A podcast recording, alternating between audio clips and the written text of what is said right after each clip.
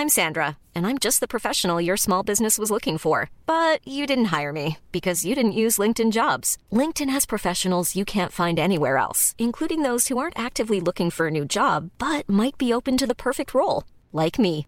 In a given month, over 70% of LinkedIn users don't visit other leading job sites. So if you're not looking on LinkedIn, you'll miss out on great candidates like Sandra. Start hiring professionals like a professional. Post your free job on linkedin.com/people today. Quasiment 20h sur CNews. Merci d'être avec nous pour Face à, à Bocoté avec Mathieu Bocoté, bien sûr. Bonsoir, cher Mathieu. Bonsoir. Vous avez décidé de bousculer un peu votre euh, émission ce soir au vu de l'actualité internationale et, et la rébellion du groupe Wagner, qui n'en est plus une, qui est euh, avancée en direction de Moscou avant de se rétracter. Votre invité, qui devait venir en deuxième partie, finalement est, est déjà là pour qu'on revienne sur cette actualité-là. Laurent Gaillard, bonsoir. Merci d'être avec nous. Merci. Vous êtes chercheur en sciences politiques. Arthur de Vatrigan euh, complète ce plateau comme euh, chaque euh, samedi. Je vous donne juste les toutes dernières informations, euh, Mathieu, pour que tout soit clair. Il est 19h21, très précisément, lorsque le président bélarusse Alexandre Loukachenko affirme avoir négocié avec Prigogine l'arrêt des mouvements de ses troupes. Euh, 14 minutes plus tard, toujours très précisément, donc il est 19h35, Prigogine annonce que ses hommes rentrent pour éviter un, un bain de sang. Et puis deux heures plus tôt, dans le même temps, vous aviez le maire de Moscou qui euh, annonçait une situation très difficile, euh, instaurait dans la capitale le régime d'opération antiterroriste et que lundi serait un jour chômé. Et puis en France, le Quai d'Orsay recommande à ses ressortissants d'éviter les déplacements en, Russie. J'ai essayé d'être euh, le plus clair possible en vous donnant les toutes dernières informations et revenir sur ce qui se passait, c'est-à-dire qu'il y a encore une heure et demie, même pas, on se disait il y a un putsch en ce moment du côté de Moscou. Oui, en fait, c'est assez fascinant. C'est une mise en garde contre tous ceux qui ont transformé euh, l'analyse de cette guerre en télé-réalité de la guerre ukrainienne, qu'on peut, on peut peut-être le voir ailleurs, en des gens qui commentent en temps réel comme si chaque fois le moment était définitif, avec quelquefois une perte de contexte, une perte d'environnement. Et ce qu'on va chercher à faire dans la prochaine heure, c'est prendre, pré- prendre prétexte, en fait, des, derniers événements pour avoir une réflexion de fond, à tout le moins on essaiera, euh, sur la situation plus large de la Russie. Où en sommes-nous aujourd'hui? Et pour en parler, je reçois avec grand plaisir Laurent Gaillard. Bonsoir. Merci, bonsoir. Alors, question toute simple. Hier soir, ce matin, on a l'impression que la Russie est au moment de basculer dans une forme de guerre civile qui ne dit pas son nom. On a l'impression qu'une bande de mercenaires qui font écho à d'autres périodes dans l'histoire sont en situation de prendre le pouvoir, tout moins de déstabiliser le pays, d'attraper avec eux euh, une partie de l'armée pour être capable de changer la donne complètement. En fin de journée, la situation est tout à fait différente. Mais il y a une chose néanmoins qui surprend, et c'est la première question que je vous poserai. On avait l'impression que la Russie était tenue fermement par Vladimir Poutine, que c'était un autocrate qui tenait son pays, qu'il y avait une absence de contestation, sauf dans les marges, sauf dans la société civile. Et là, ce qu'on constate, c'est qu'au cœur même de son pouvoir, il peut être contesté, au cœur même des forces armées, son autorité semblait moins forte qu'on ne le croyait. Comment expliquer cela? Euh, je voudrais demander d'abord qui avait cette impression? Cette impression que la Russie était euh, tenue de manière ferme, était un État fort. Euh, qui a transmis, a diffusé cette idée Parce que bon, cette idée repose quand même sur une illusion ou du moins une méconnaissance des rapports de force euh, complexes et fragiles entre d'une part une bureaucratie qui en Russie est très ancienne, qu'on peut presque faire remonter au XVIe siècle, au tsarisme, euh, à la mise en place d'un vieux système de taxation euh, reposant sur des chefs locaux et des boyards qu'on appelait à l'époque le cormlénier, qu'on pourrait presque traduire par euh, aujourd'hui littéralement par système d'alimentation. Donc un, un- des rapports de force entre une bureaucratie ancienne, puissante, qui s'est renouvelée au fil de l'histoire, qui a changé de visage, de nom, mais qui s'est aussi complexifiée. Donc rapport entre cette bureaucratie, mais euh, également entre un système qu'on peut qualifier de système euh, mafieux, en fait, euh, on dirait en anglais mob state, reposant sur un entourage à plusieurs niveaux qui entoure le président russe, qui existait déjà du temps de Vladimir Yeltsin. Et puis rapport troisième, je dirais troisième facteur en fait de de euh, troisième élément de de ce, jeu à plusieurs, euh, des intérêts privés puissants représentés par ceux qu'on appelait les, euh, qu'on appelle toujours les, oligarques, euh, représentants du pouvoir privé, et puis également ceux qu'on appelle depuis plus récemment les siloviki, qui sont des anciens euh, du FSB, des, anciens, des anciennes figures de l'administration russe qui forment un cercle le cercle, on va dire, restreint entourant Vladimir Poutine. Donc il n'y a pas en fait d'autocratie, il y a, y a en effet, on peut qualifier la Russie d'autocratie, mais il faut pas perdre, il fallait pas perdre de vue que cette autocratie repose sur un équilibre fragile et que finalement ce, ce à quoi on assiste encore, euh, c'est un acte supplémentaire auquel on assiste maintenant, euh, c'est quand même une guerre des, des clans, un rapport euh, au sein même de l'État russe pour savoir qui maintient son pouvoir sur la machine administrative, sur la machine militaire également. Hein, ce qui se passe avec Wagner, ça illustre aussi les rapports de force entre l'armée russe, les services secrets de l'armée russe, le GRU, et aussi le FSB, et Wagner, qui est un peu, je dirais, la wildcard, le joker, en fait, euh, que peut utiliser euh, que, peut utiliser d'ailleurs aussi Vladimir Poutine pour renforcer son propre pouvoir. Donc on est, euh, on n'est pas la Russie pour pour plagier une célèbre citation en fait à propos d'un tout autre sujet. La Russie n'est pas un bloc. Ah, et la Russie de Vladimir Poutine n'a jamais été un bloc. Elle est un État autoritaire, mais qui repose sur des rapports de force et des conflits internes euh, qui peuvent déboucher sur des, événements très soudains comme celui dont on vient d'être témoin. Et on reviendra dans quelques instants sur la fragmentation possible de la Russie. Est-ce un scénario? On l'évoquait depuis quelques mois. Est-ce que c'est une possibilité? Mais pour l'instant, euh, penchons-nous sur cet acteur qui, a traversé l'histoire récente de la guerre en Ukraine et avec lequel nous sommes presque familiers et aujourd'hui, aujourd'hui, qui semblait vouloir marcher sur Moscou avant de faire demi-tour, euh, le groupe Wagner. Alors, le groupe Wagner, groupe de mercenaires, dans l'esprit, on dit souvent aujourd'hui dans le journalisme militaire, on dit les mercenaires sont presque l'avenir de la guerre. Il y a de grandes compagnies privées qui s'imposent un peu partout dans le monde, aux États-Unis, ailleurs. Des bandes. Euh, est-ce que, et donc, Pourriez-vous nous faire une présentation à la fois de Wagner, de son chef? Que, devons-nous comprendre sur cette mouvance, au-delà du commentaire ordinaire, comme quoi c'est la bande de mercenaires qui faisait la guerre en Ukraine? Il faudrait un roman pour faire une présentation d'Evgeny Prigogine, en fait, tant son, parcours est euh, à la fois... Euh, complètement incroyable et paradoxal. Mais pour euh, parler tout d'abord de Wagner, pour évoquer le modèle Wagner, on peut penser en effet d'abord au groupe, au modèle du mercenariat privé, et on pense tout de suite à Blackwater, euh, société de mercenaires qui a fait ses premières armes en Irak, plutôt du côté américain, et euh, qui, je dirais, était le premier grand modèle, certes au début des années 2000, de premier modèle à ces groupes de mercenariat privés qui vont euh, prendre ensuite plus, plus d'importance. Le retour des mercenaires, ça date vraiment du début des années 2000. Alors, non, l'essentiel du XXe siècle, on traverse sans ce modèle. C'est bien plus ancien, et d'ailleurs, on peut voir avec Wagner, que Wagner a des, des racines historiques euh, beaucoup plus ancienne. Disons que euh, Blackwater remet au goût du jour médiatiquement un modèle qui existait depuis déjà assez longtemps. Wagner semble marcher sur les mêmes traces. C'est un groupe de mercenariat privé dont on apprend l'existence par le, site russe Fontenka.ru en 2015. Euh, on apprend son existence dans le contexte du conflit au Donbass. Et euh, les soldats de Wagner, je dirais que le parallèle avec Blackwater dont j'ai parlé euh, tout de suite s'arrête là dans le sens où Wagner est à la fois un groupe de mercenariat privé, mais aussi un outil qui reste placé sous la houlette, sous la supervision du GRU, c'est-à-dire euh, les services secrets de, euh, de l'armée russe. Euh, c'est un groupe qui va servir notamment de manière très utile dans le cadre de la guerre au Donbass entre 2014 et 2022 à maintenir une présence russe tout en, pouvoir, en, pouvant nier cette présence russe. Ça a des racines historiques très anciennes parce que en fait c'est déjà une tactique qui est utilisé même jusqu'à Staline pendant la guerre civile espagnole, hein, qui va euh, envoyer des soldats russes en Espagne, euh, qui vont être en fait des, des conseillers militaires. C'est pas une tactique utilisée qui, dont la Russie ou l'Union soviétique avait euh, l'apanage.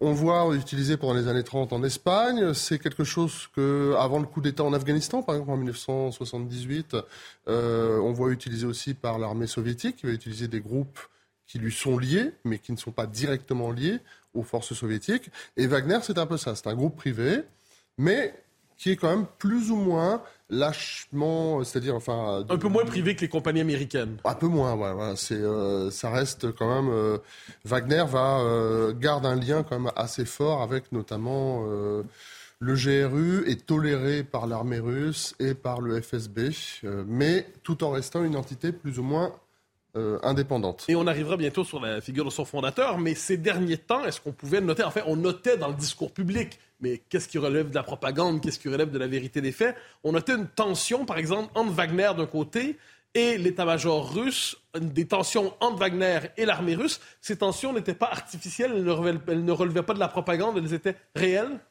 Oui, je pense que ces tensions étaient réelles. Elles sont dues à la fois à la personnalité d'Evgeny Prigogine. Euh, elles sont dues aussi aux luttes d'influence entre euh, euh ces, des personnalités très fortes et antagonistes au sein de l'État russe, c'est-à-dire entre Prigogine et par, exemple et Sergei Shoigu, ministre de la Défense, qui est détesté par Prigogine. Elles peuvent révéler aussi, elles peuvent être à un certain degré, mais là je fais un peu plus de prospective, être instrumentalisé par Vladimir Poutine, dans le sens où Vladimir Poutine euh, continue à, à, le souci d'affermir son pouvoir sur l'armée russe elle-même et le commandement russe, et que Wagner, Wagner peut représenter pour Vladimir Poutine justement un moyen de faire pression sur l'armée russe en jouant la carte Wagner. Alors vous me direz pourquoi est-ce que Prigogine, euh, du coup, euh, insulte la la, attaque euh, la stratégie de Vladimir Poutine, voire attaque maintenant personnellement Vladimir Poutine, parce qu'il n'a cessé de multiplier les provocations et qu'on voit euh, tolérer de manière assez surprenante par Vladimir Poutine depuis plusieurs mois en fait. C'est un jeu de dupes que, entre, les, entre, ces, entre le président russe, je pense, et le patron, euh, le patron de Wagner, qui reste, je pense, de par son parcours, même quand même quelqu'un de relativement euh, incontrôlable. C'est quelqu'un aussi, j'ajouterais juste ça, qui connaît euh, très bien Vladimir Poutine parce qu'il est dans l'entourage du président russe depuis les années 90, depuis qu'il dirige cette société qui s'appelle euh, s'appelle Catherine Concorde et une société de restauration en fait.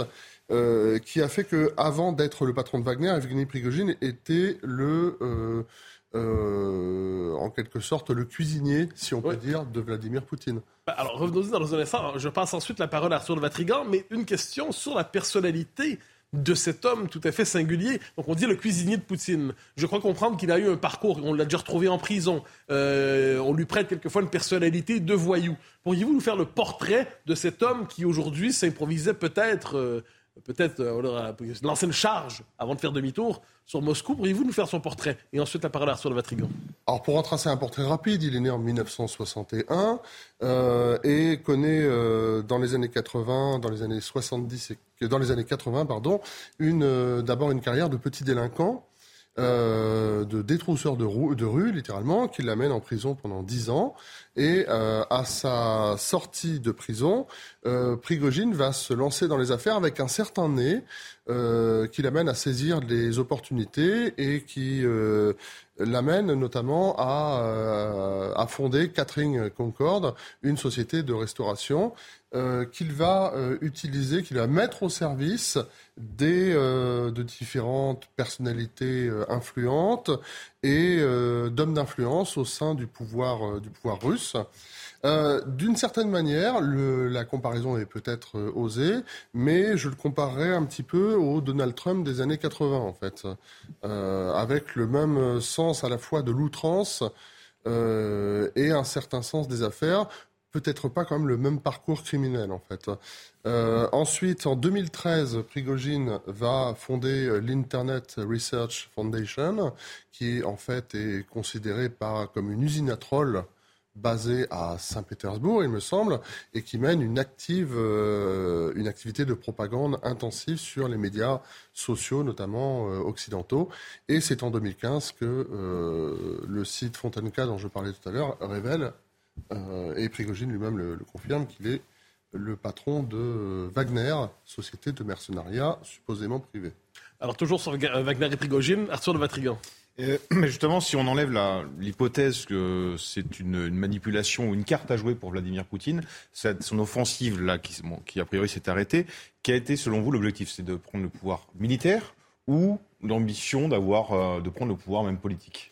Je ne sais pas, parce que je ne suis pas dans la tête d'Evgeny Prigogine, euh, mais en tout cas, c'est certainement une démonstration de force.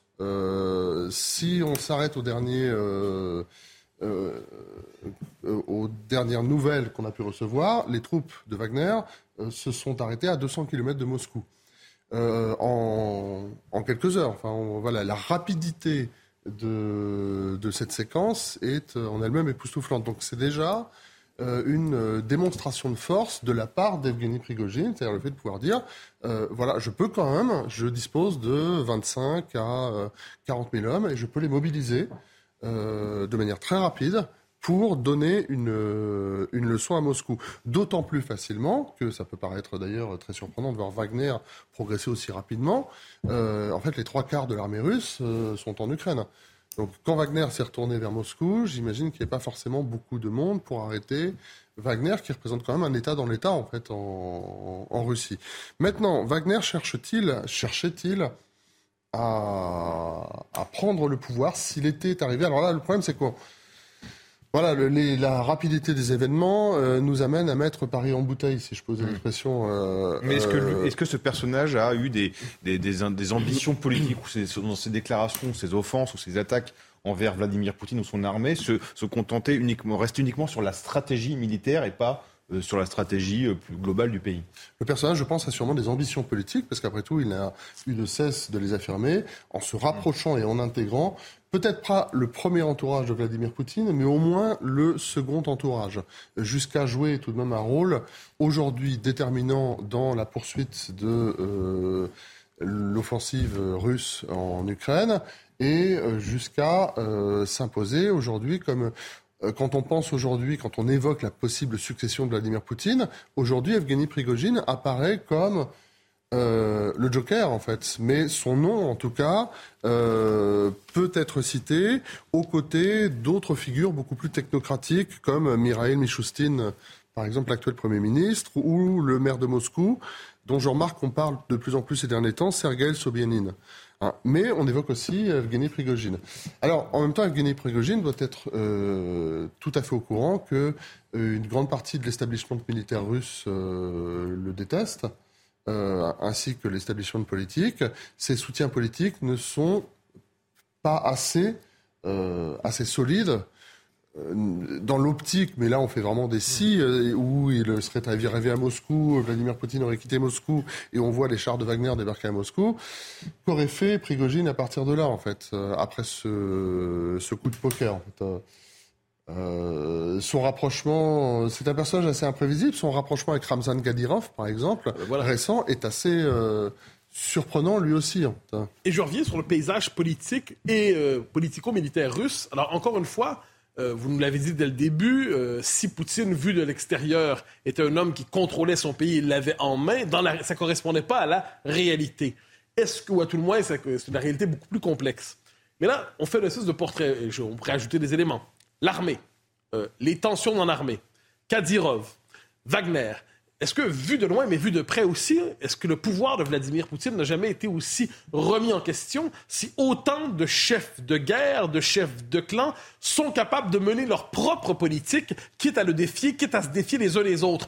Quand les, finalement, quand les féodaux se permettent de mener leur propre politique en ne tenant pas compte de la volonté de l'empereur ou du roi, est-ce que c'est pas un moment où le roi semble déculotté? Oui, d'autant plus que Vladimir Poutine a quand même fondé son accession au pouvoir en partie alors, d'une part, sur ses capacités à se montrer utile auprès de Boris Yeltsin, euh, quand euh, il a permis à Boris Yeltsin de euh, se débarrasser de l'enquête embarrassante de, qui pesait sur lui au, à la fin des années 90, enfin le d'éviter d'être euh, traduit en justice pour détournement de fonds dans le chantier de restauration de l'Ermitage. C'est à ce moment-là que Vladimir Poutine va se révéler auprès de l'entourage de Yeltsin. Donc il démontre des qualités euh, à la fois politiques et héritées du FSB. Mais euh, par la suite, entre le moment où Yeltsin le nomme Premier ministre et la campagne qui le voit briguer la présidence en 2000, Poutine va fonder sa popularité sur la guerre en Tchétchénie et sur l'armée. C'est la, première chose que qu'il visite, euh, le premier lieu qu'il visite euh, où il se rend quasiment au moment de la campagne présidentielle, c'est la Tchétchénie pour soutenir l'armée russe euh, là-bas. Alors le, paradoxe, c'est qu'arrivé au pouvoir, Vladimir Poutine va essayer de va rencontrer peu à peu tout de même des difficultés. pour maintenir une poigne ferme sur l'administration et sur l'armée. Mais je dirais qu'il est confronté en, cela à une problématique euh, qui, euh, qui concerne finalement tous les chefs d'État qui ont défilé en Russie, euh, des tsars euh, jusqu'aux autocrates en passant par les chefs d'État totalitaires, comment euh, maintenir son pouvoir sur une telle machine administrative, une machine aussi complexe parce qu'elle administre un territoire aussi vaste. Donc on voit progressivement au fur et à mesure que les mandats de Poutine se succèdent, les clans se reformer, les clans qui entourent Vladimir Poutine. Euh, tout d'abord, les Siloviki, dont je parlais euh, tout à l'heure. Les anciens du FSB ou du KGB. Voilà. Et, euh, et puis, les Siloviki, les technocrates, les anciens oligarques, et qui sont placés à différents postes de responsabilité, ainsi que les alliés, on va dire, un peu plus, plus originaux, comme Evgeny Prigogine ou encore Ramzan Kadyrov, l'allié l'allié tchétchène. Donc on voit euh, aujourd'hui des noms tout de même euh, qui, autour de Vladimir Poutine, émergent. Euh, des noms de figures susceptibles de revendiquer le pouvoir ou au moins de revendiquer une certaine influence politique au sein même de l'appareil d'État russe. Dimitri Medvedev, par exemple. qui autrefois passait pour un modéré et qui, dans le cadre de la guerre, s'est radicalisé considérablement. ça mais euh, passer pour un modéré, parce que c'est là encore, c'est l'image que. Oui, une lecture très occidentale des, voilà, politiques euh, Je ne pense pas que Medvedev, avant même l'Ukraine, passait forcément pour quelqu'un d'aussi modéré, en fait. Hein, euh, cheville ouvrière de Russie unie. Euh, donc, on le voit. Russie unie qui était le parti de. De parti gouvernemental, de, fondé autour de, de, Vladimir Poutine en 2004. Hein, et, et, qui soutient en fait l'action l'action présidentielle. Et il y a en fait dans le système politique russe, euh, il y a une mainmise de l'exécutif sur les autres branches du pouvoir. Il y a une mainmise de l'exécutif sur la Douma, sur le Conseil des fédérations, mais euh, il y a une mainmise aussi sur le jeu politique en lui-même, euh, qui apparaît libre de premier abord. Encore aujourd'hui? Encore aujourd'hui. Les, les Russes regardent leur vie politique et ils voient une forme de pluralisme apparent? Non, les Russes n'y croient pas en fait. La majorité des Russes n'y euh, croient pas. Mais, est-ce qu'il euh, correspond à la réalité? Il y a un véritable pluralisme politique à la Douma et ainsi de suite? Ce qu'on appelle une opposition systémique en fait. C'est-à-dire qu'il y a une, une forme d'opposition de façade qui est entretenue, mais euh, à la fin, c'est comme les All Blacks en rugby en fait. C'est toujours Russie unie qui gagne. Alors, il nous reste une minute 15 Désolé pour, les All Blacks, c'est cette Bien Mais... Il nous reste une minute 15 pour cette première partie. On va... Dernière question sur, euh, sur Wagner dans les circonstances. Est-ce qu'on pourrait dire que depuis le début de la guerre en Ukraine, Wagner a dévoilé quelque chose comme un agenda politique J'entends, c'est-à-dire le, non seulement les ambitions de Prigogine, mais au-delà de ça, sa propre stratégie sur le terrain, une stratégie qui n'était pas nécessairement celle du commandement, donc une, une, armée privée se comportant comme armée privée et ne s'inscrivant plus dans la structure militaire russe. En tout cas, ce qui est certain, c'est que Wagner a acquis une visibilité et conséquemment une, euh, un poids politique beaucoup plus important euh, avec le, le, déclenchement de la guerre en Ukraine. Et si on ajoute à cela la présence qui ne cesse d'augmenter de, Wagner en Afrique notamment, euh, on a ici un, un, véritable État dans l'État, en tout cas un acteur qui joue un rôle de plus en plus important en Russie. Maintenant, ce qui reste euh, pour Evgeny Prigogine, euh, ce qui reste à avoir pour justifier d'ambition politique, ça serait les soutiens politiques eux-mêmes. Or, je parlais tout à, tout à l'heure, on va dire d'un d'un clan technocrate euh, au sein de l'appareil d'État russe, qui lui verrait plus sans doute des hommes comme Michoustine ou Sobyanin ou euh, peut-être euh, le comment dire, je pense que Sergei Shoigu est beaucoup plus hors course. enfin, ça, la guerre en Ukraine l'a pas servi, mais le, le, ministre de l'Agriculture actuel, Dimitri Patrouchev, donc, des figures plus technocratiques que verraient d'un meilleur œil une partie des administrateurs, enfin des, euh, comment dire, de, euh, de l'intelligentsia administrativo-politique en Russie. On reprend évidemment face à Boqueté dans, dans un instant euh, après la, publicité. Cher Mathieu, on, avancera avec vos éditos, ou du moins un peu plus, on poursuit l'interview, et puis un peu plus tard, vous aviez prévu un, un édito politique, mais là sur euh, la droite, la gauche française, et on le fera en, fin d'émission, si vous permettez. Ce qui permettra de faire la transition sur la semaine 2, Philippe de Villiers à 21h. Restez avec nous dans un instant, on reprend. 20h30 sur CNews, la seconde partie de, Face à Bocoté. Mathieu Bocoté, bien sûr, Arthur de Vatrigan. Et euh, nous sommes avec Laurent Gaillard, chercheur en, sciences euh, politiques. On reprend euh, toute la réflexion et tout votre entretien, cher Mathieu, autour de, la question russe. Et, et, je rappelle cette information qui est tombée donc très précisément à 19h35.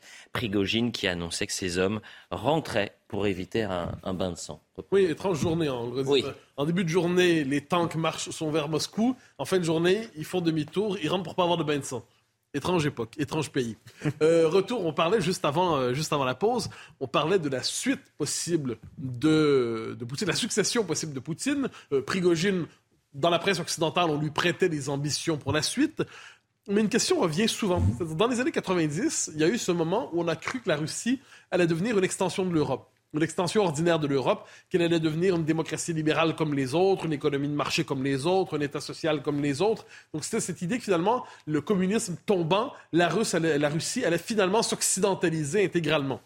De l'autre côté, il y a un autre fantasme qui existe dans une certaine droite, mais aussi chez, chez un Mélenchon, qui voit la Russie comme le pôle de résistance à l'ordre américain dans le monde, au nouvel ordre mondial. Et là, on prête à la Russie une vocation de résistance, comme c'est un immense Venezuela. On peut, trouver l'image qui nous plaît. Fondamentalement, Poutine tombe demain.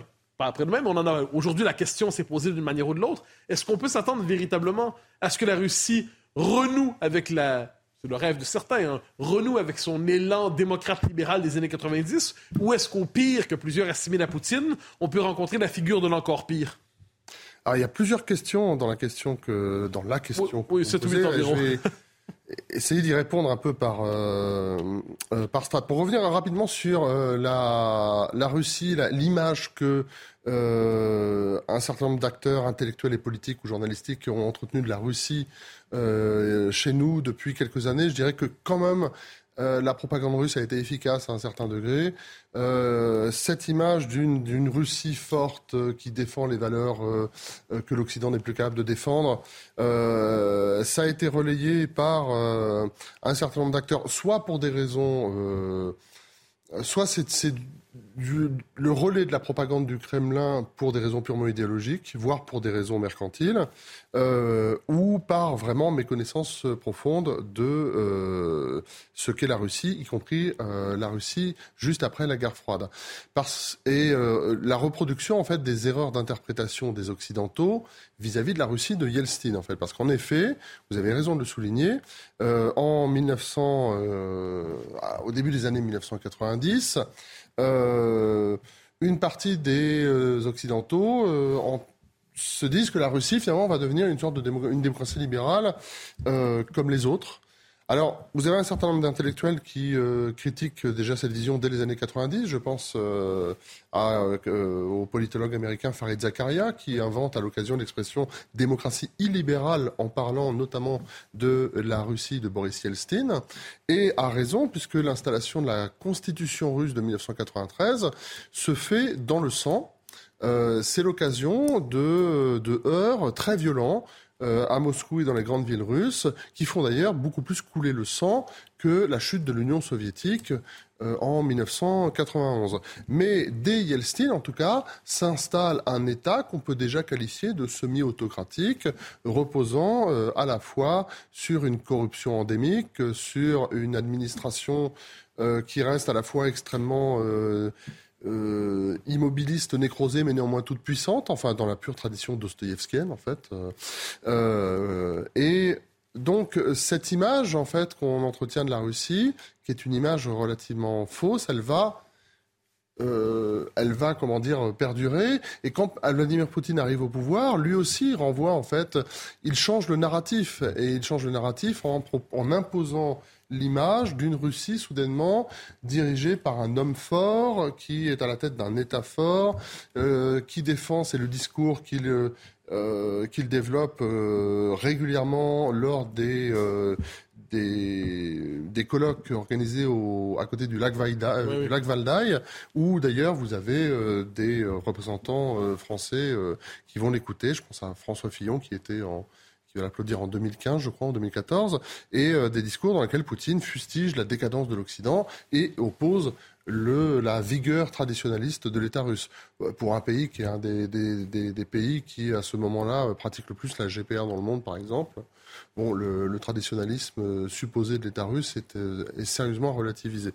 Euh, donc, l'image que nous entretenons de la Russie, elle est euh, déformée aussi bien en France euh, à droite qu'à gauche pour différentes raisons qui sont euh, surtout idéologiques et qui nous amènent à assez mal interpréter ce qu'on expliquait tout à l'heure, c'est le fait que c'est un État autocratique qui repose sur un équilibre interne des pouvoirs qui est extrêmement euh, fragile. Et là, Evgeny, Prigogine, le patron de Wagner, a essayé de, euh, comme un chien dans un jeu de quilles, de renverser cet équilibre, ou du moins de le faire légèrement, de le, le perturber. Est-ce que Prigogine a des ambitions politiques? Euh, Je pense que oui. Lesquelles, c'est difficile à dire. En tout cas, il a mené une, démonstration de force pour démontrer tout simplement que le pouvoir russe, justement, euh, n'a pas forcément engagé dans euh, la tentative de, hier d'invasion de l'Ukraine, aujourd'hui au moins de sécurisation du Donbass, n'a pas les moyens finalement d'assurer sa propre sécurité et qu'il est nécessaire d'envisager un renouvellement, un, renouvellement, un renouvellement politique. Je pense que si Prigogine n'est pas allé jusqu'au bout, c'est peut-être parce qu'il a conscience qu'il n'a pas les soutiens politiques nécessaires pour aller jusqu'au bout. Maintenant, qu'est-ce qui pourrait arriver Oui, la suite, justement. La, la question de, la succession dans un État autocratique est par définition chaotique. Les processus de reconduction du pouvoir ne sont pas là. Donc, Elle est pas la formule Poutine le pire, mais est-ce que l'encore pire est possible? Oh, il est toujours possible. Hein. Euh, Poutine n'est pas forcément euh, Poutine euh, est pas forcément le pire de ce qu'on peut attendre en fait d'un changement brutal, d'un changement politique brutal en, Russie. Mais quels sont les justement quels sont ces autres courants politiques qui seraient susceptibles, qui je, je, pèse mes mots avec tous les, j'utilise tous les guillemets, mais qui pourraient donner l'impression que dans l'équilibre russe Poutine n'est pas la figure la plus radicale. Quels sont les courants plus radicaux? Par exemple, on parle souvent d'une figure, une espèce de, pape euh, improbable de la géopolitique russe, qui est Alexandre Dugin. Bon, ça, c'est une figure parmi d'autres. Mais est-ce qu'on peut dire quels sont ces autres courants qui, euh, finalement, considèrent que Poutine ne va pas assez loin et qui pourraient peser dans sa succession? Euh, Alexandre Dugin, en fait, c'est pas un homme politique. c'est un intellectuel. C'est un intellectuel. Cela dit, il représente tout de même un courant, euh, un courant intellectuel qui a une influence qui est, euh, qui est le racisme, en fait, mhm. euh, qui d'ailleurs ne milite pas forcément pour l'établissement de la Russie en tant que nation, mais je dirais plutôt pour l'extension à la fois presque pour une forme d'extension à la fois impériale spirituelle et euh, impériale spirituelle et civilisationnelle en fait. Euh, et euh, en ce sens il incarne une frange assez radicale que par rapport à par rapport au pouvoir russe. On peut penser aussi en Russie à alors tout à l'heure j'évoquais la présence de plusieurs courants au sein de au sein de l'intelligentsia russe euh, je dirais ce sont plus des réseaux d'influence. Euh, les, proches de Poutine, les Siloviki que j'évoquais tout à l'heure, le courant technocrate qui euh, miserait plutôt sur des personnalités qui apparaîtraient plus consensuelles. Je citais tout à l'heure le Premier ministre Mirai Mishustin ou le maire de Moscou, Sergei Sobyanin. On avait un, temps la figure de Sergei Shoigu, aussi proche de Vladimir Poutine, euh, dont le, nationalisme pourrait inquiéter s'il arrivait au pouvoir. Euh, Evgeny Prigogine et Ramzan Kadyrov sont deux figures assez inquiétantes, mais à ce jour, du moins, il ne semble pas qu'elles aient assez de soutien politique, qu'elles bénéficient d'assez de soutien politique pour euh, pour pouvoir arriver au pouvoir. Ce qui peut être plus intéressant, intéressant, euh, voilà un lapsus euh, intéressant et inquiétant en Russie, c'est la perspective de la fragmentation territoriale. Ah ben voilà. La Russie est un empire multinational. Mm. Cet empire s'est un peu décomposé avec la, chute de l'URSS. Les pays baltes ont pris leur indépendance, d'autres pays ont pris leur indépendance. Est-ce qu'il pourrait y avoir une nouvelle vague de décomposition, de, de fragmentation de la Russie si la succession ne se passait pas de manière, on pourrait dire, normale et sous le signe d'une certaine quiétude.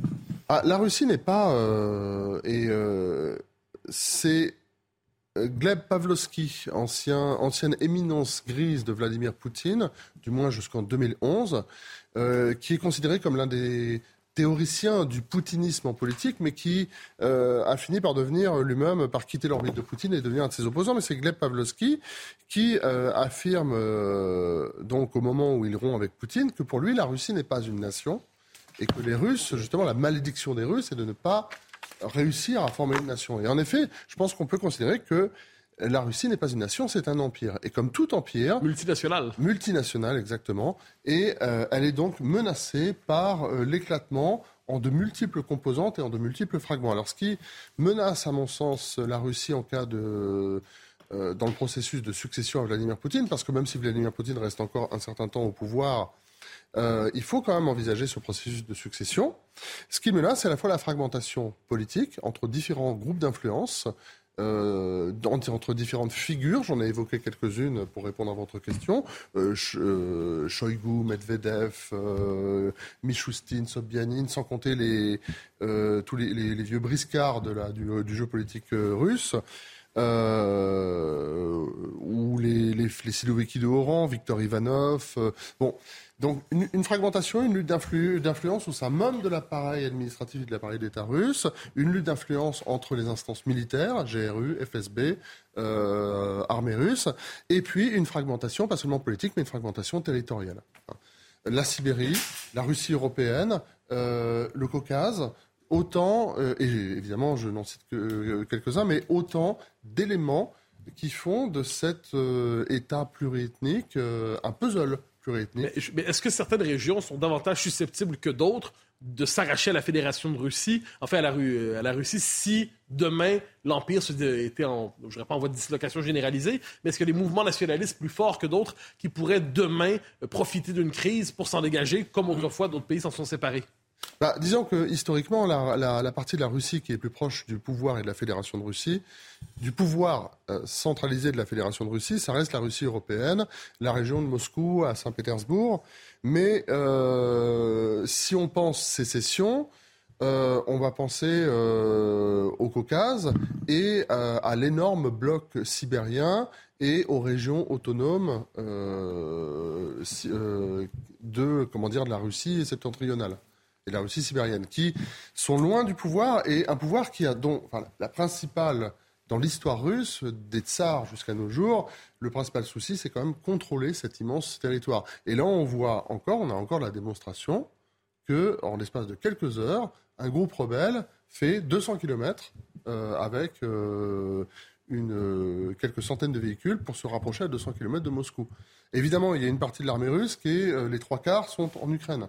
Donc il n'y a pas grand monde pour l'arrêter. Mais une fois de plus, ça remet sur la table cette problématique effrayante de tout temps pour le pouvoir russe, c'est-à-dire comment contrôler, comment faire face à des, mouvements de sécession soudains sur un territoire aussi immense, comment les contrôler et, euh, et les empêcher. Tout est une question en fait de contrôle politique. Et là, on voit, on peut se dire que ce contrôle politique est en train d'échapper, de glisser des mains tout de même de Vladimir Poutine, même si on ne peut pas parier sur euh, son renversement prochain, évidemment. Arthur Vatrigan. Euh, Vladimir Poutine a reçu un soutien, euh, un seul soutien d'un pays extérieur, rapide et très clair, c'est celui d'Erdogan.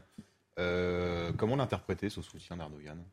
Alors peut-être par l'opportunisme d'Erdogan, tout d'abord, qui essaye de jouer à la fois, depuis le début du conflit, à la fois la carte ukrainienne et la carte russe, et puis peut-être par une certaine solidarité dans le coup d'État, si j'osais l'expression. Erdogan lui-même, en 2016, a été euh, victime d'une tentative de coup d'État, mais qu'il a parfaitement instrumentalisé pour euh, reprendre en main, de manière assez brutale d'ailleurs, l'administration et euh, comment dire l'armée turque et, la Turquie. Donc Erdogan, d'ailleurs, a, comment dire a, a clairement fait comprendre à ses partenaires euh, occidentaux à cette occasion qu'il avait très peu apprécié justement le manque de réaction et de soutien des nations occidentales et notamment de ses partenaires de l'OTAN à l'issue du coup d'État, hein, notamment les manifestations de joie timide pour le moins, c'est moins qu'on puisse dire, pour euh, à l'annonce du maintien au pouvoir d'Erdogan. Donc il y a une certaine solidarité euh, et il y a la volonté chez Erdogan de jouer sur plusieurs tableaux, je pense. Euh, et puis il y a, je pense aussi, le fait qu'il n'est pas forcément rassurant pour Erdogan d'avoir à ses portes une Russie qui soudain sombre dans le chaos politique. Ah ben, et ça, c'est une question à laquelle nous sommes conduits presque inévitablement la grande question des, je dirais, des 5, 6, 7, 10 dernières années, on se demandait, presque un cycle historique, est-ce que les démocraties occidentales sont épuisées? Est-ce que les modèles dits autoritaires en Chine, en Russie, euh, dans le cas de la Turquie, n'avaient pas une capacité plus grande de manœuvrer dans, euh, bon, dans le monde qui est le nôtre aujourd'hui, à la fois mondialisation, multipolaire, un monde chaotique, un monde tragique? Euh, il y avait plusieurs hommes politiques occidentaux confessaient une sympathie très nette, par exemple, pour le modèle chinois. Euh, est-ce que, au terme de cette année et demie à peu près de guerre en Russie, est-ce qu'à certains égards, en, Ukraine, pardonnez-moi, est-ce qu'on n'est pas en droit de se dire que le contre-modèle autoritaire fantasmé par certains est sérieusement affaibli devant nous aujourd'hui? Et je vous poserai ensuite une question sur les pays frontaliers de la Russie euh, qui ont peut-être un peu moins peur d'elle aujourd'hui qu'hier, mais d'abord cette question sur la fragilisation des régimes autoritaires. Eh bien, je pense que la fragilisation des, régimes autoritaires, euh, met, en, met en lumière le fait que l'on peut se laisser euh, illusionner par la force. Les régimes euh, autoritaires impressionnent par, donnent l'illusion de, de, la force parce qu'ils semblent mener d'une main de fer les, leur population et les dissensions internes. Mais cette euh, illusion de force est une illusion parce qu'elle masque finalement euh, sous, des dehors autoritaires les tensions internes qui peuvent soudain euh, éclater de manière complètement imprévisible et emporter quelquefois en, en un temps très court euh, des régimes qui ont maintenu, euh, qui se sont maintenus pendant 20, 25 euh, ou 30 ans. Enfin, Anna Arendt a des pages fantastiques sur le devenir des, régimes totalitaires et sur leur, leur capacité aussi bien à durer qu'à chuter très rapidement. Donc, ces régimes donnent l'illusion de la force parce que ils donnent l'illusion qu'ils maîtrisent toutes les, les, tensions internes. Au contraire, la démocratie libérale semble donner l'illusion de régimes qui seraient finalement assez euh, faibles, chaotiques, euh, anarchiques, parce qu'ils commettent, ils ont la faiblesse de reposer sur le consensus. Mais je pense personnellement que euh, la culture du compromis et du consensus est une force des démocraties libérales qui leur permet d'ancrer finalement leur l'unité de leur société de manière bien plus solide que les sociétés autocratiques, qui finalement, en fait, je reprendrai les mots de Raymond, de Raymond Aron, hein, c'est euh, la, la, foi ou la terreur. Hein. Donc, euh, dans le cas des démocraties euh, libérales, c'est la recherche du compromis du consensus qui, finalement, donne foi que le système peut fonctionner. Alors, on est dans une crise de la représentation qui fait qu'on se demande si les citoyens ont encore foi en leur système, mais je pense que dans les moments de crise historique et confrontés, en fait, au retour du balancier de l'histoire, les gens ont peut-être tendance à se dire que bon, finalement, ça a plein de défauts d'être dans une démocratie libérale euh, qui paraît euh, toujours bavarde et, euh, finalement faible, ennuyeuse, mais que finalement, bon, c'est pas si mal. Hein, par rapport à, l'exemple que peuvent donner la Chine ou la, Russie. Il nous reste une dizaine de minutes environ. J'aimerais poser la question des voisins, vous poser la question des voisins de la Russie. Je vais être très précis. Euh, rien ne me semble plus angoissant sur Terre, sur le plan politique, que d'être un Balte ou un Polonais. Euh, c'est-à-dire coincé, pris à côté d'un État beaucoup plus puissant qui, à l'échelle de l'histoire, peut considérer que ces pays, l'indépendance de ces pays est relative parce qu'elle doit toujours s'inscrire d'une manière ou de l'autre dans la zone d'influence russe un an et demi, un peu, moins d'un an et demi après le, début de cette guerre, on affirme souvent que la Pologne aujourd'hui est un État qui a gagné une autonomie, une vigueur, une force inattendue euh, dans, son coin de l'Europe et plus largement la grandeur de l'Europe. Est-ce qu'on peut dire que cette fragilisation de la Russie que l'on voit aujourd'hui, qui, qui, se révèle devant nous, on ignore de quoi sera fait demain, mais on sent que le régime n'a pas la force et la vigueur que l'on lui prêtait hier, est-ce que devant cela, euh, les, un pays comme la Pologne et les pays qui craignaient la Russie peuvent se sentir en plus grande sécurité aujourd'hui qu'hier? Alors, euh, vous savez, enfin, c'est euh, Milan Kundera, qui est un, grand romancier, mais qui était aussi un grand essayiste, écrit dans son essai Le Rideau, notamment, que euh, ces petites nations euh, ont toujours à l'esprit qu'elles peuvent disparaître. Parce qu'elles ont déjà disparu. Elles ont été avalées par le grand frère soviétique avant de renaître. Et il rappelle d'ailleurs que, je crois que c'est là, si je ne me trompe pas, qu'il rappelle que l'hymne polonais contient ces phrases troublantes, c'est-à-dire la Pologne n'a pas encore péri. La Pologne n'a pas encore péri. C'est tout de même un rappel euh, assez, euh, assez incroyable. Enfin, quand vous considérez dans votre propre hymne, on vous rappelle d'abord que vous n'avez pas encore péri. Donc il y a cette conscience, en effet, du du constant danger frontalier et du constant danger de périr et de disparaître qui anime historiquement euh, ces nations. Néanmoins, elles peuvent sur euh, la Pologne ou ces petits États, si on peut les appeler petits, parce que la Pologne c'est pas si petit que ça, euh, peuvent avoir aussi la conscience historique que la Russie elle-même a failli disparaître. à côté, historiquement, a été menacée même à un moment par le Royaume de Suède, par la Pologne elle-même ou par le Grand-Duché de, Lettonie. Donc euh, la Russie elle-même a été à un moment menacée de, s'abîmer dans ses propres contradictions et de disparaître.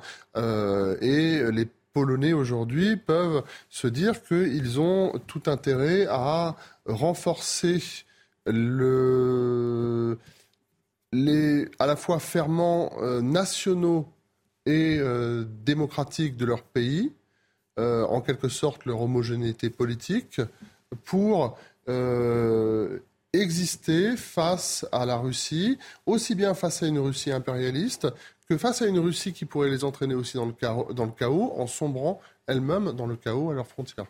Arthur de Vatrigan. S'il y en a un qui euh, doit se frotter les mains en ce moment, c'est Zelensky. Oh Quelles sont justement, les, à votre avis, les conséquences pour la guerre en Ukraine? Est-ce que cette contre-offensive va avoir un réel impact ou euh, rien ne va changer finalement alors ça, je ne pourrais pas dire si quel, va être l'impact de la contre-offensive euh, ukrainienne euh, à long terme. Les Ukrainiens enregistrent visiblement un certain nombre de succès sur le terrain, mais le début de leur contre-offensive n'a pas été couronné au départ de, succès, mais ils profitent quand même d'un certain épuisement des, des, troupes russes, en même temps qu'ils sont confrontés à... Ils attaquent des positions qui sont quand même défensives et qui sont renforcés depuis même le début de la guerre du Donbass. Hein.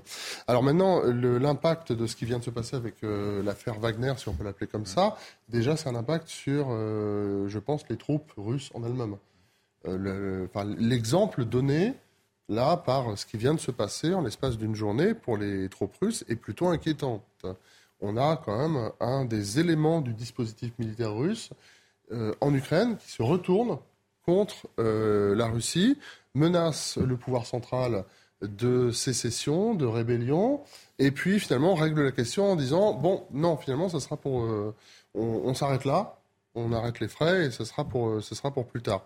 Alors, ça va peut-être aussi, on peut imaginer que ça peut pousser également le pouvoir russe à déplacer tout de même des unités militaires qui sont localisées en Ukraine pour les relocaliser euh, sur les zones au moins frontalières avec l'Ukraine ce qui déjà est le cas depuis quelque temps à cause des attaques ukrainiennes euh, dans les régions frontalières euh, russes.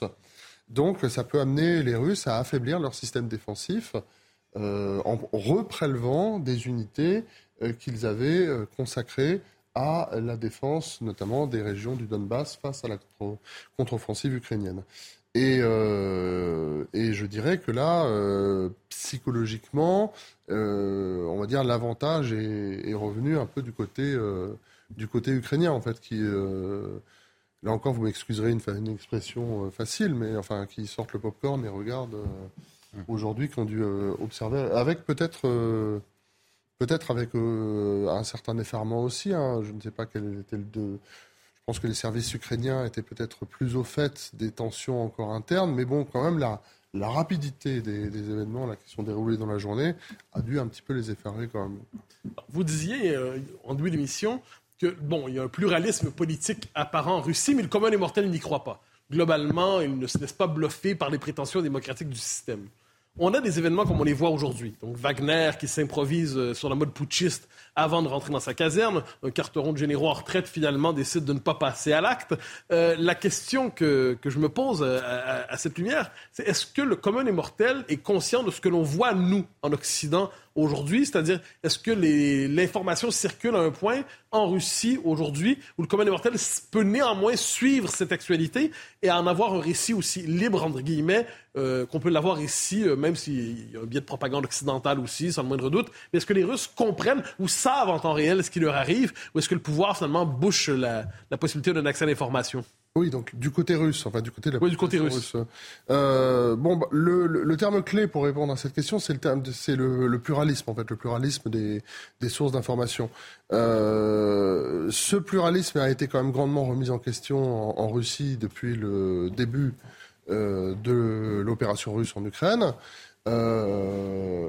Selon, comment dire, des d'après les, Russes qui vivent en, Russie eux-mêmes, euh, ce qu'ils ont pu me rapporter, c'est que en fait, euh, euh, l'accès aux médias a été quand même progressivement grandement restreint, mais il reste Internet. Hein. Cela dit, l'accès à Internet lui-même est compliqué et restreint. Néanmoins, vous avez quand même beaucoup de Russes qui utilisent des VPN ou Tor pour contourner euh, Donc l'information circule finalement. Bah, le, russe de la Russe sait à peu près ce qui arrive dans son pays. Non, elle circule pas aussi bien. On n'a pas accès comme en Russie à un pluralisme de l'information aussi important qu'on peut avoir, on peut y avoir accès en, Occident. Je ne parle pas seulement, d'ailleurs, quand je dis pluralisme de l'information, des, euh, des médias français, des chaînes euh, de télévision françaises, où je parle tout simplement de l'accès à, à, Internet et de l'accès que ça, ça donne aux médias euh, mondiaux en général et à une multiplicité de sources euh, d'informations, y compris les médias sociaux. Euh, en Russie, c'est plus compliqué, mais c'est possible pour ceux qui veulent tout de même préserver un certain pluralisme de l'information. On n'est pas tout à fait en Chine. Il n'y a pas de pare-feu, de grand pare-feu national comme en Chine. il y a néanmoins un accès qui est plus limité à l'information. Il y a des termes notamment le terme de guerre, tout simplement, que les médias russes n'ont pas le droit d'utiliser. Euh, des médias euh, contrôlés, beaucoup plus contrôlés par le pouvoir. Cela dit, l'accès à Internet est toujours possible euh, via l'usage d'un certain nombre d'outils, VPN notamment. c'est-à-dire le, quand je, un VPN, c'est oui, c'est un outil qui permet de contourner en fait les restrictions d'accès à Internet pour faire croire que vous êtes localisé dans un autre pays et ainsi avoir euh, accès au site auquel vous souhaitez accéder. Il nous, reste une minute trente. Sur la question sur le rapport France-Russie, inévitablement, il y a une vieille fascination française pour la Russie, euh, pays de grande culture, pays de grande littérature, mais aussi, on le sait, pays des tsars, pays autocratiques et ainsi de suite. Est-ce qu'au terme d'un an et demi de guerre, et avec les événements d'aujourd'hui, évidemment, est-ce que vous croyez que le rapport français à la Russie va changer ou cette fascination quasiment mystique que certains ont pour la Russie comme le tout autre, qui est quelquefois un tout autre rédempteur, est-ce que ça va demeurer? Est-ce que c'est si profondément inscrit dans la culture française, la culture politique française, que ça va demeurer? Ou est-ce que le désenchantement est durable selon vous? Ah, ça dépend des ça dépend des groupes politiques et euh... mais je pense tout de même que la fascination euh, pour la, la Russie va, va demeurer on ne peut pas faire autrement qu'être fasciné par cet euh, immense État avec ses, ses, contradictions. Il y a peut-être quelque chose qui évolue, qui va évoluer en fait en France. C'est pas tellement la fascination pour la culture russe et pour la Russie en elle-même qui va, je pense, malgré tout demeurer. C'est peut-être une espèce de nostalgie est souvent mise en avant politiquement de l'époque gaulienne qui faisait de la France cette ambition de la France de servir de pont constamment entre l'Occident et la Russie, mais qui oublie souvent que De Gaulle voulait tendre la main aux Russes, mais n'oubliez jamais que euh, la France faisait partie du bloc occidental. Euh, et euh, il y a cette, cette, ambition que d'une certaine manière Emmanuel Macron voudrait cette, cette, ambition à la fois la, cette politique d'indépendance et, de, et de neutralité. L'évolution actuelle de la guerre en Ukraine et de la situation en Russie va certainement faire évoluer, en tout cas, le rapport politique eh bien, d'État diplomatique. Merci à, tous les trois. Merci infiniment. Merci. Pour ce, temps de réflexion, de prudence également dans, les discussions. C'est peut-être un terme qu'il faut qu'on garde, la prudence, pour parler de la guerre en Ukraine. J'ai bien appris de, votre édito, cher Mathieu Bocoté. Merci à tous les trois. L'info se poursuit dans, euh, sur. Dans un instant, c'est la semaine de euh, Philippe Devilliers. Philippe Devilliers qui était sur le plateau et qui, avec lequel on va revenir sur l'actualité politique, économique, sociale, également accompagné de Geoffroy Lejeune. A tout de suite.